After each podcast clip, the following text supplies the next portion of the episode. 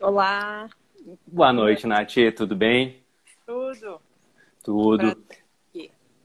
Tá. Feliz Dia das Mães, antes de tudo, né? Muito obrigado por estar tá contribuindo conosco nessas lives de domingo que nós temos para compartilhar um pouco do, de conhecimento com, com o público do E-Alumni. Ai, eu que agradeço. Estou muito feliz de estar aqui hoje. Na verdade, estava sempre atrás, nos bastidores do, da, do Alumni. Hoje, uma maneira diferente. É, perfeito. Para quem não sabe, a Nath foi, foi diretora do E-Alumni duas gestões atrás, mais ou menos, ajudou bastante, e aí depois teve que se afastar, mas está sempre na nossa lista aí de, de parceiros que, que colaboram.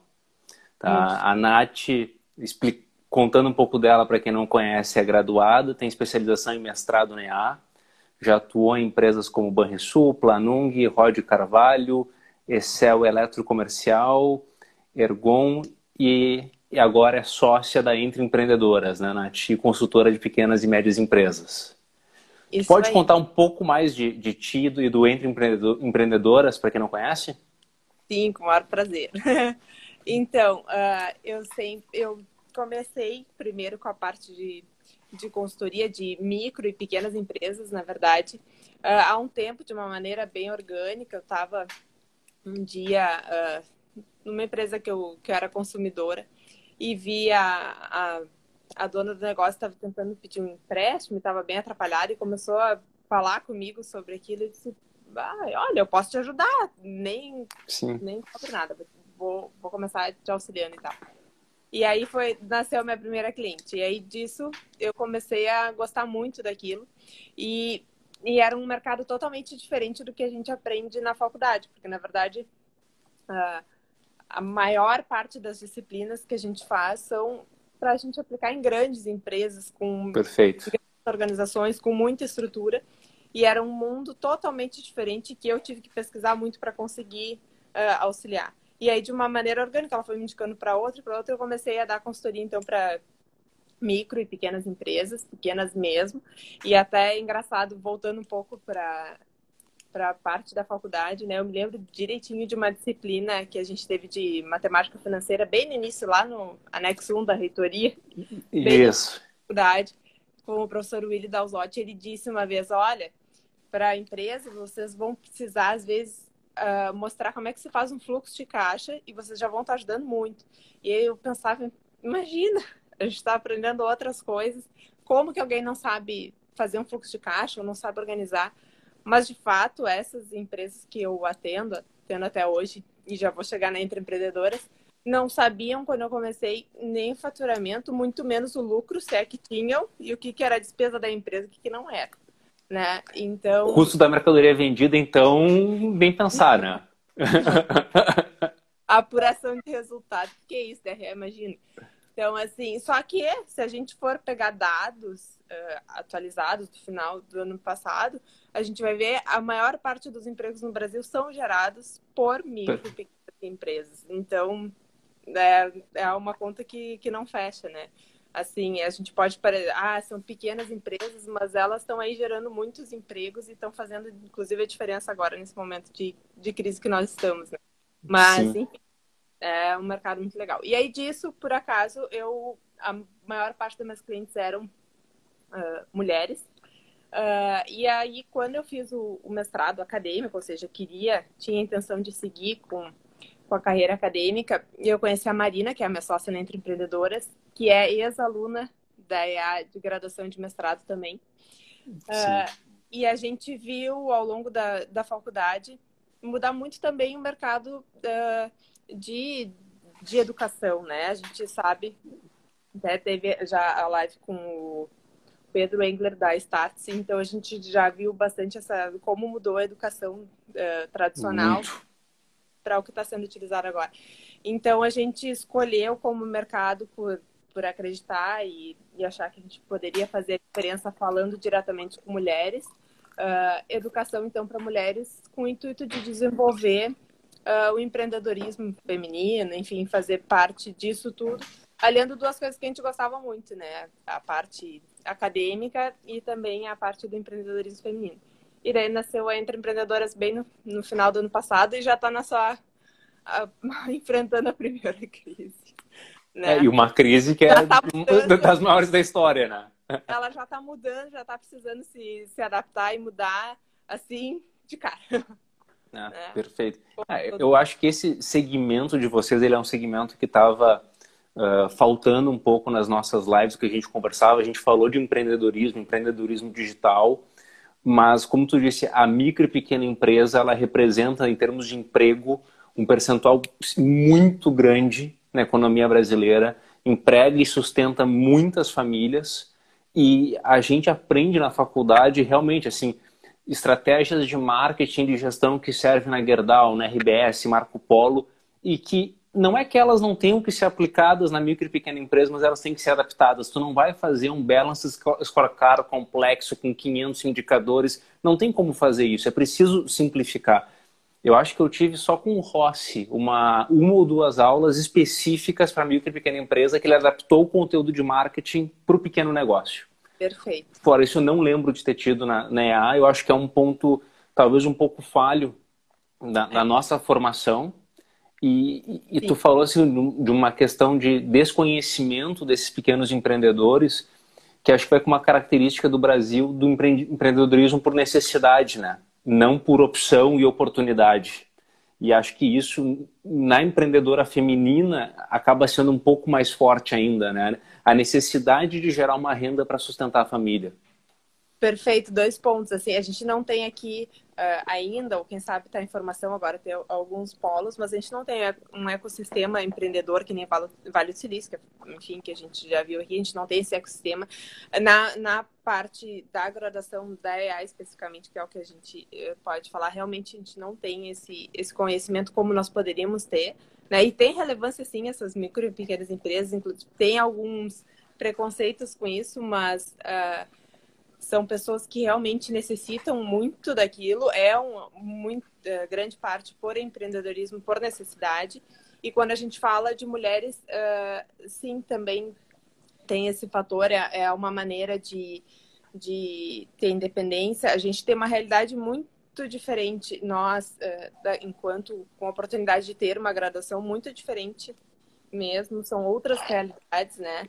Uh, então, assim, é, inclusive, se a gente for um pouco mais a fundo, quando elas têm independência, quando têm educação, quando conseguem desenvolver o seu negócio, ser independentes financeiramente, né, que eu digo, uh, inclusive taxas de violência, que, que é um tema também importante e que existe, uh, também baixam. Então, assim, tem pode mudar muito se a gente conseguir, né, desenvolver e passar algum tipo de conteúdo gerencial para essas micro, pequenas empresas, enfim. Perfeito. Então, e... distantes do que a gente, que a gente ah, tem na computação, mas existe. Imagino, imagino. Não, não conheço o dia a dia, mas imagino que seja. E até para poder contextualizar todo mundo que está acompanhando, quais são os segmentos dos clientes da Entre Empreendedoras, das empresas que tu tem contato no teu dia a dia e, e o que que tu o que que tu enxerga uh, como principais dificuldades que essas empresas estão tendo com a crise? Ah, uh, assim, da, da empreendedora especificamente. Uh, a, a, gente tem alguns uh, braços, né? Então, o primeiro deles que era os workshops, por isso que eu disse que a gente já teve que mudar rapidamente. Obviamente, tivemos que, que adiar, estamos vendo outras alternativas, né? Mas, assim, é, esses workshops, por exemplo, eram dedicados para profissionais liberais. Então, a gente tem Perfeito. dois grupos ali profissionais liberais, que são outras pessoas que uh, têm sua formação, advogadas, fisioterapeutas, nutricionistas, enfim, têm sua formação uh, nessa carreira, mas uh, quando querem empreender, criar, abrir um consultório, abrir um escritório, não se dão conta que estão precisando empreender, gerir um negócio. Então, tem a formação para aquela atividade fim delas, mas não tem formação para gestão. Então, tem esse público e tem o outro de comércios e serviços em geral. Tem, tem desde uh, uh, confeitarias, enfim, uh, manicures. Então, tem de tudo ali de uh, comércio, serviço, mas também tem essa, essa separação de profissionais liberais que são profissionais que têm graduação, que têm curso superior, mas também não precisam, obviamente, de um preparo para conseguir gerir o seu negócio, né? Perfeito. E em todos esses segmentos, o pequeno comércio ou o serviço, o profissional liberal, como que tu viu o impacto dessa crise uh, entre esses diferentes segmentos? É, foi uma crise democrática, né? Pegou todo mundo. Sim. Nem que seja para mudar e crescer, mas que pegou, que impactou os negócios, impactou, né? Uh, bom, serviços a gente, a gente sabe que não tem muito, não tem como estocar, a gente não tem muito fazer, então uh, são os que mais rapidamente precisaram uh, mudar, né? Então, tem desde pequenos, por exemplo, salão de beleza, fazendo uh, vouchers e compra antecipada, né? Porque, parênteses, o necessário neste momento é a sobrevivência, então é a geração de fluxo de caixa para que se mantenha. É óbvio que a gente quer que se desenvolvam e cresçam, mas isso vai ficar um pouquinho. Uh, é um momento depois, né? Não... Precisa primeiro passar por essa crise para então voltar a pensar em, em, em se desenvolver, né? Então, o foco é esse, é emergencial. Uh, então, desde isso de compras antecipadas, com ou sem desconto, uh, até uh, algumas modificações. Então, assim, por exemplo, um, uma cliente minha que tem restaurante que não atendia pelo iFood, atende pelo iFood atualmente, né? Uh, coisas básicas nesse sentido. Então, por exemplo, nós, entre empreendedoras que começaríamos com workshops presenciais, estamos mudando o, pra...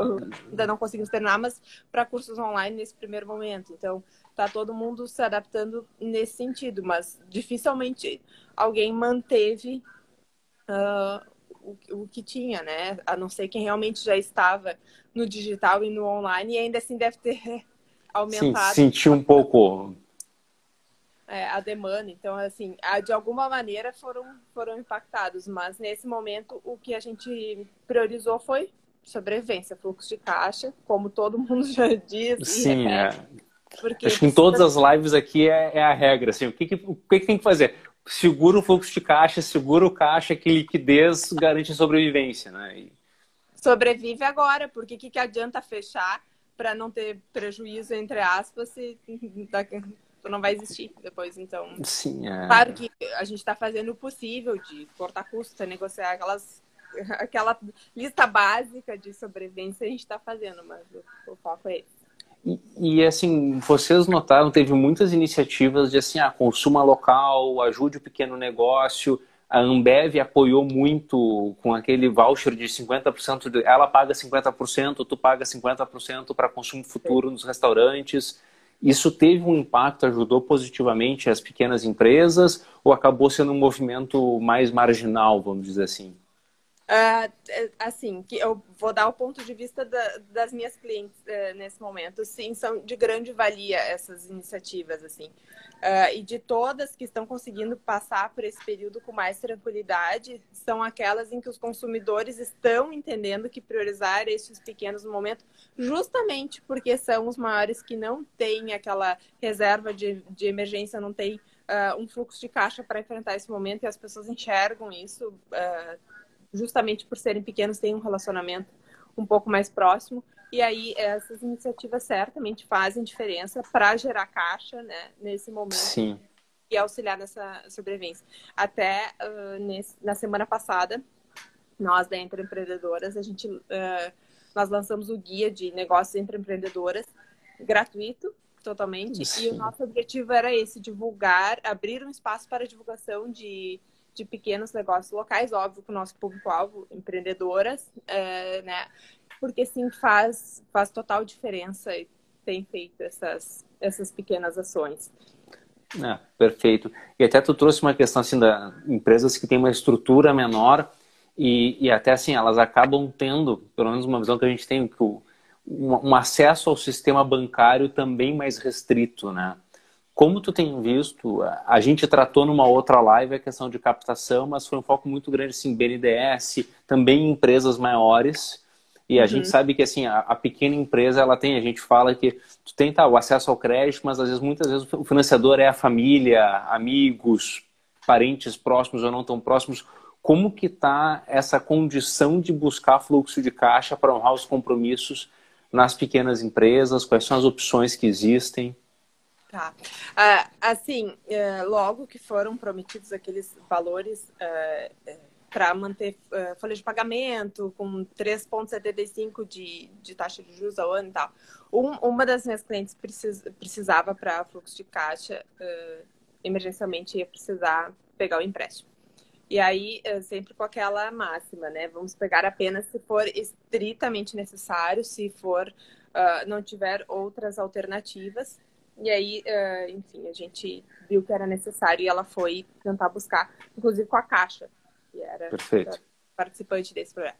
Não tinha o crédito disponível, não existia a linha de crédito para pagar. E sim, ela se enquadrava nos uh, eh, 35. Todos os critérios, tudo. Sim, até 360 mil e tal. Não, não, não, consegui, não foi possível aquela taxa. Conseguiu um, um outro empréstimo, era um valor pequeno, mas ela, ela precisava.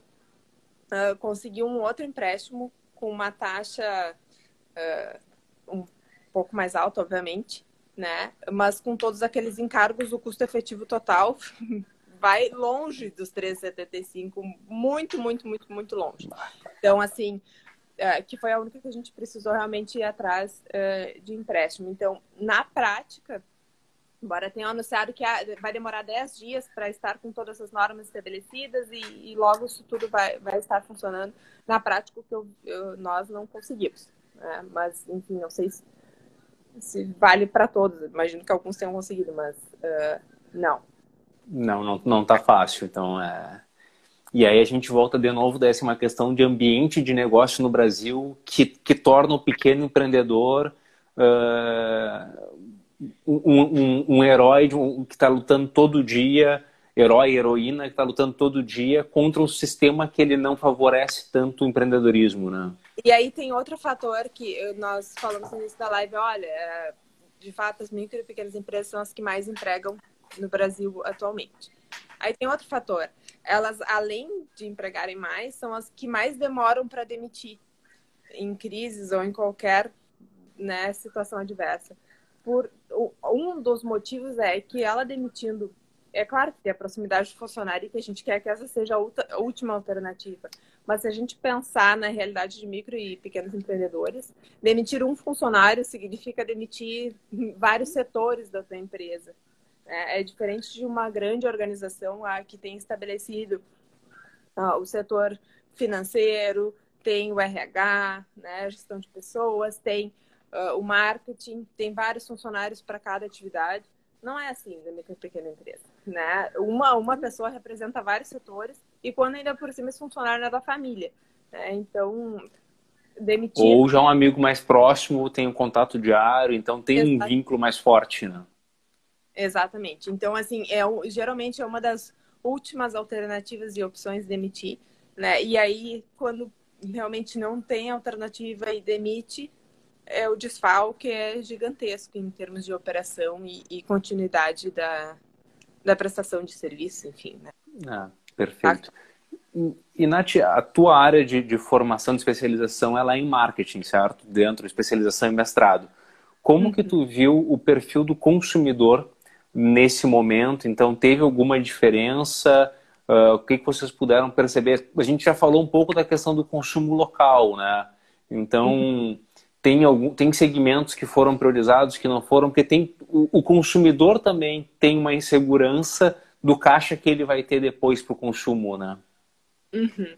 Sim, sabe que eu tenho, uh, antes da gente analisar o, o, mercado em geral, de conversar sobre isso, mas eu, uma, um fato que me chamou muita atenção uh, das, das minhas clientes, a última que sentiu foi uh, que tem um comércio de roupas. No primeiro ah. mês, é. No primeiro mês, assim, parecia que a crise não existia. As pessoas continuaram. E, e venda online ou venda local? Como é que é? Ela já tinha uh, as duas opções de, de levar na casa das pessoas e tinha e tem a, tem a loja física e tem a ela tinha a possibilidade de levar para as pessoas experimentarem em casa, enfim, quem quisesse ela fazia, organizava uh, o material para levar.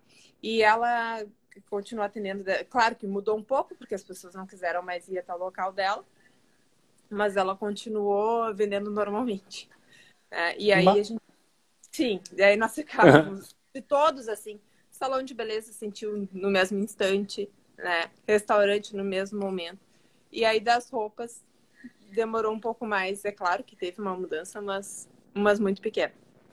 Uh, mas, de uma maneira geral, o consumidor está, assim, uh, consciente. Tem muitas pessoas que conseguiram manter sua renda e a gente vê dizendo, olha, eu consegui manter a minha renda, então vou... Se tinha algum serviço que uh, consumia periodicamente, pode ser fisioterapia, enfim, que as pessoas tentavam manter pelo menos naquela, naquele formato de voucher, né, de dar antecipação Sim.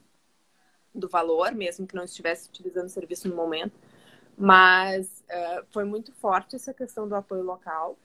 A gente vê as pessoas tentando, ah, vai no compra do pequeno que está precisando. Eu acho que isso foi uma coisa muito bacana e, e talvez tenha vindo para ficar mais. As pessoas ficaram bem.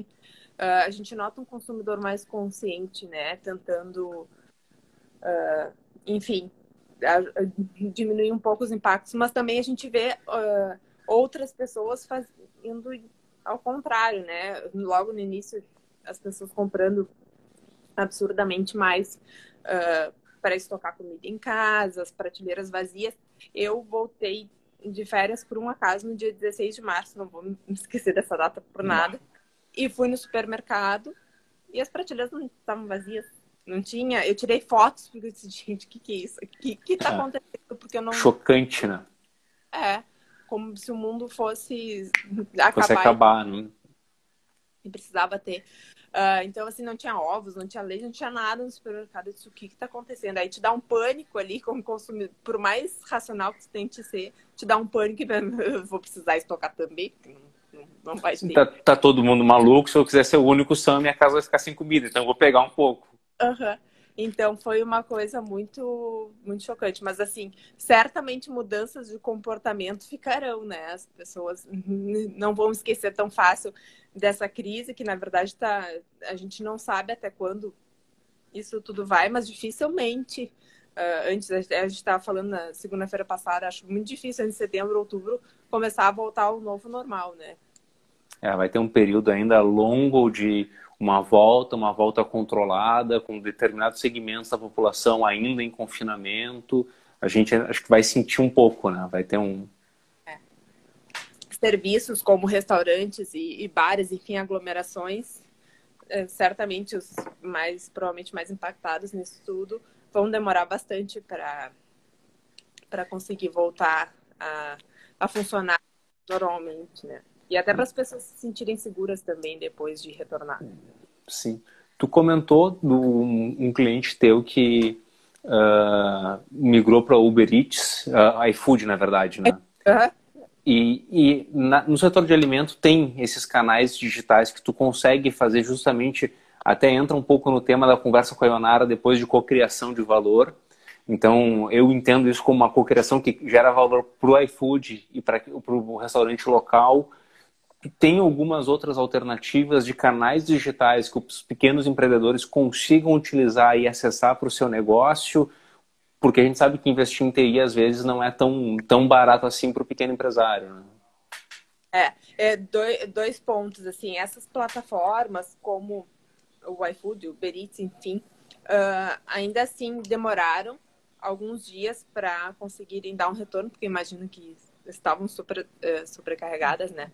Mas essas pequenas empresas, nem todas, e talvez a grande parte, não tem sistema, né?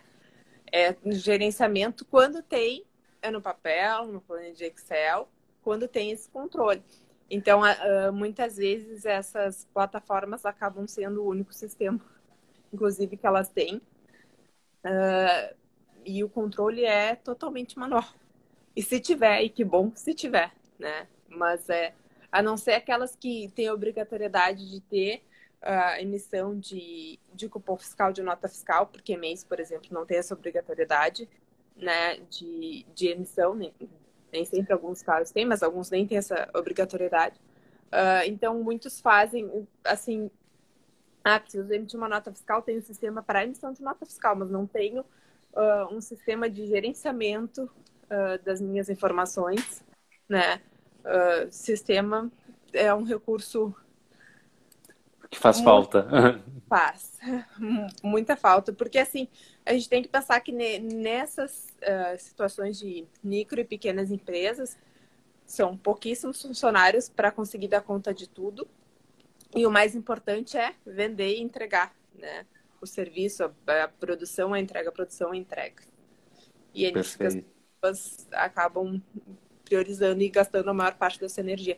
Infelizmente, né? Assim, das minhas clientes, a gente tenta colocar o sistema, porque existem, eh, inclusive, opções gratuitas no, no mercado, mas também tem um pouco de de medo, de medo do, daquele novo, de muita tarefa, muita demanda, enfim, várias. Ah, perfeito. Mas aí quando aperta e precisam da tecnologia, usam aí. Aí já está atrasado também, às vezes aí nessa hora da crise tu vê quem fez o tema de casa também, quem acabou não Perfeito. fazendo, né?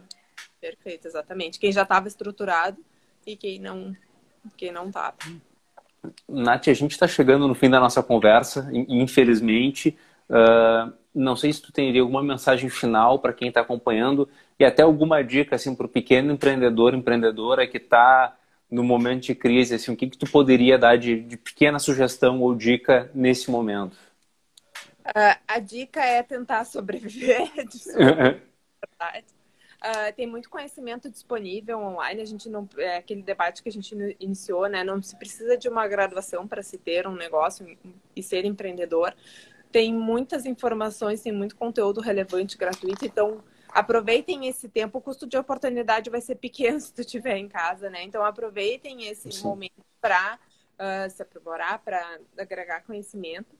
Uh, de fato, focar na sobrevivência, olha, se o negócio realmente não, não tem o que fazer, tu está parado, tu não está conseguindo rodar, então pensem em renda extra para conseguir sobreviver nesse momento e depois, enfim, desenvolver. A gente, é, como eu falei, parece um assunto hum, totalmente fora, descolado da nossa graduação, mas, mas é, é a realidade mesmo. Uh, e quem tiver a oportunidade, entre lá no Entre Empreendedoras. Quem quiser, nos acompanhe, que a gente está também desenvolvendo o nosso, nosso negócio. A gente espera auxiliar, desenvolver vários negócios o, e o empreendedorismo feminino aí, como a gente puder ajudar. Ah, perfeito. E aí, quem quiser entrar, justamente entrar em contato com vocês, quais são os canais, como que pode entrar em contato? Tem o site, o entreempreendedoras.com.br e tem no Instagram aqui também, o Entre Empreendedoras, e pode falar também comigo ou, ou com a Marina.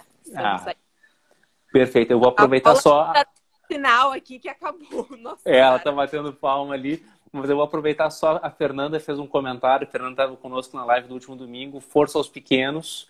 E ela comentou também de uma iniciativa da Escola de Administração da URGS, que é o SOS Pequenas Empresas. Então, também é uma forma que tem quem está em crise pode buscar a escola de administração para buscar uma ajuda e aí, de repente, ter alguma, algum apoio de gestão também. Perfeito. Mulheres Inovação a gente, a gente acompanha também e é fantástico. Elas também põem muitos conteúdos importantes uh, sobre mulheres na ciência. Enfim, é muito, muito legal. A gente acompanha. Ah, perfeito. Nath, obrigado, bom domingo, feliz dia das mães de novo. Agora eu vou ter que encerrar contigo e começar com a Leonara a nossa conversa. Sim, eu vou ficar acompanhando aqui. Muito obrigada. Tá bom, obrigado. Boa noite.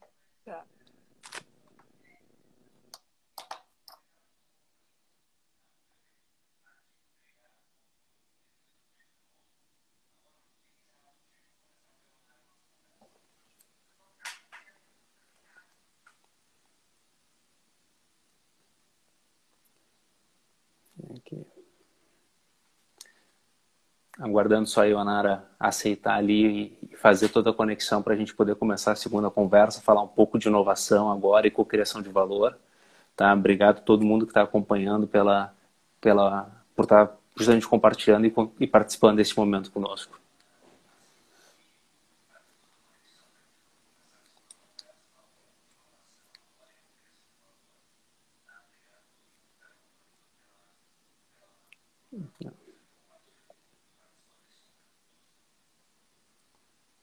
Assim. Enquanto a Leonara conecta, só lembrando, na bio do Alumni tem um link, aí quem se cadastrar ali consegue, uh, vai receber um e-mail com um resumo por escrito do que foi conversado nas lives e também vai... Ionara. Também vai poder seguir acompanhando quem curtir a nossa página sobre as próximas lives. A gente está fazendo live todo domingo, São duas lives tratando da crise e de como as empresas podem uh, sobreviver esse momento. Boa noite. Boa noite, Léo. Tudo bem? Entrando aqui.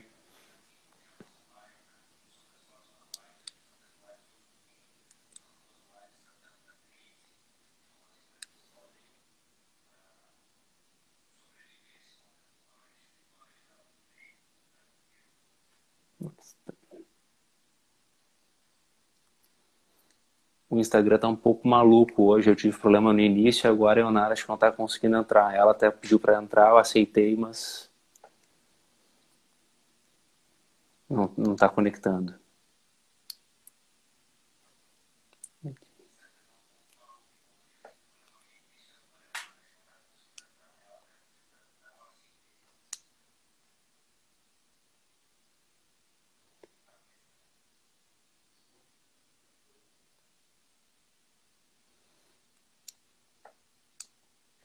Leonardo, sei que está acompanhando, tu está no celular ou está no computador? Pelo computador me disseram que tem dado problema.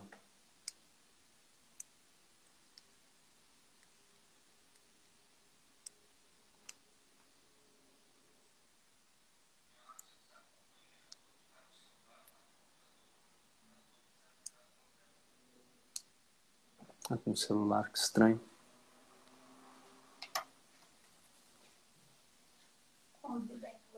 Não, convidei. Deixa eu tentar convidar de novo aqui.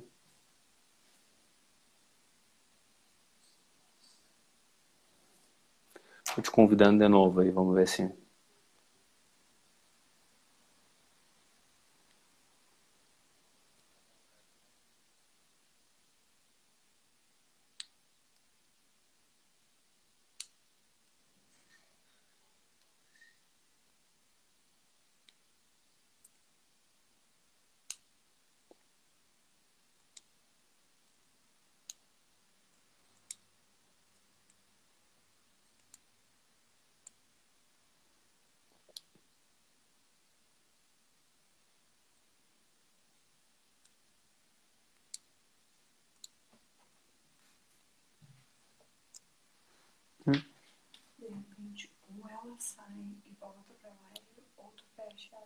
É. Vai estourar o tempo, né? Leonardo, pessoal, eu vou, como tá dando erro, eu vou fazer a live de novo, vamos ver se a Leonardo consegue daí entrar. Até porque o Instagram, quando dá uma hora, ele encerra, então a gente vai ter uma conversa muito curta, uh, vai, ser, vai ser encerrado no meio se não fizer isso. Então eu vou encerrar essa live e vou abrir outra, tá bom? Já volto aqui no mesmo canal do, do Alumni.